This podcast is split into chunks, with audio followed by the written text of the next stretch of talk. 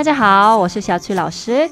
现在是中国的五一劳动节，很多朋友可能利用小长假到国外旅游，说不定你已经在韩国了。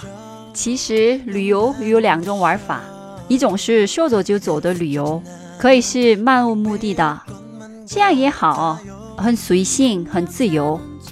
另外一种是带着任务和主题的旅游，可以给自己列一个任务清单。完成一个就在后面打个勾，这样能够玩得更充实、更有意义。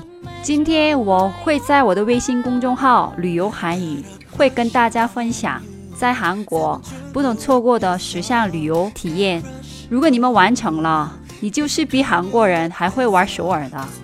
如果你们全部完成，拍照发给我的话，我会寄给你我自己做的。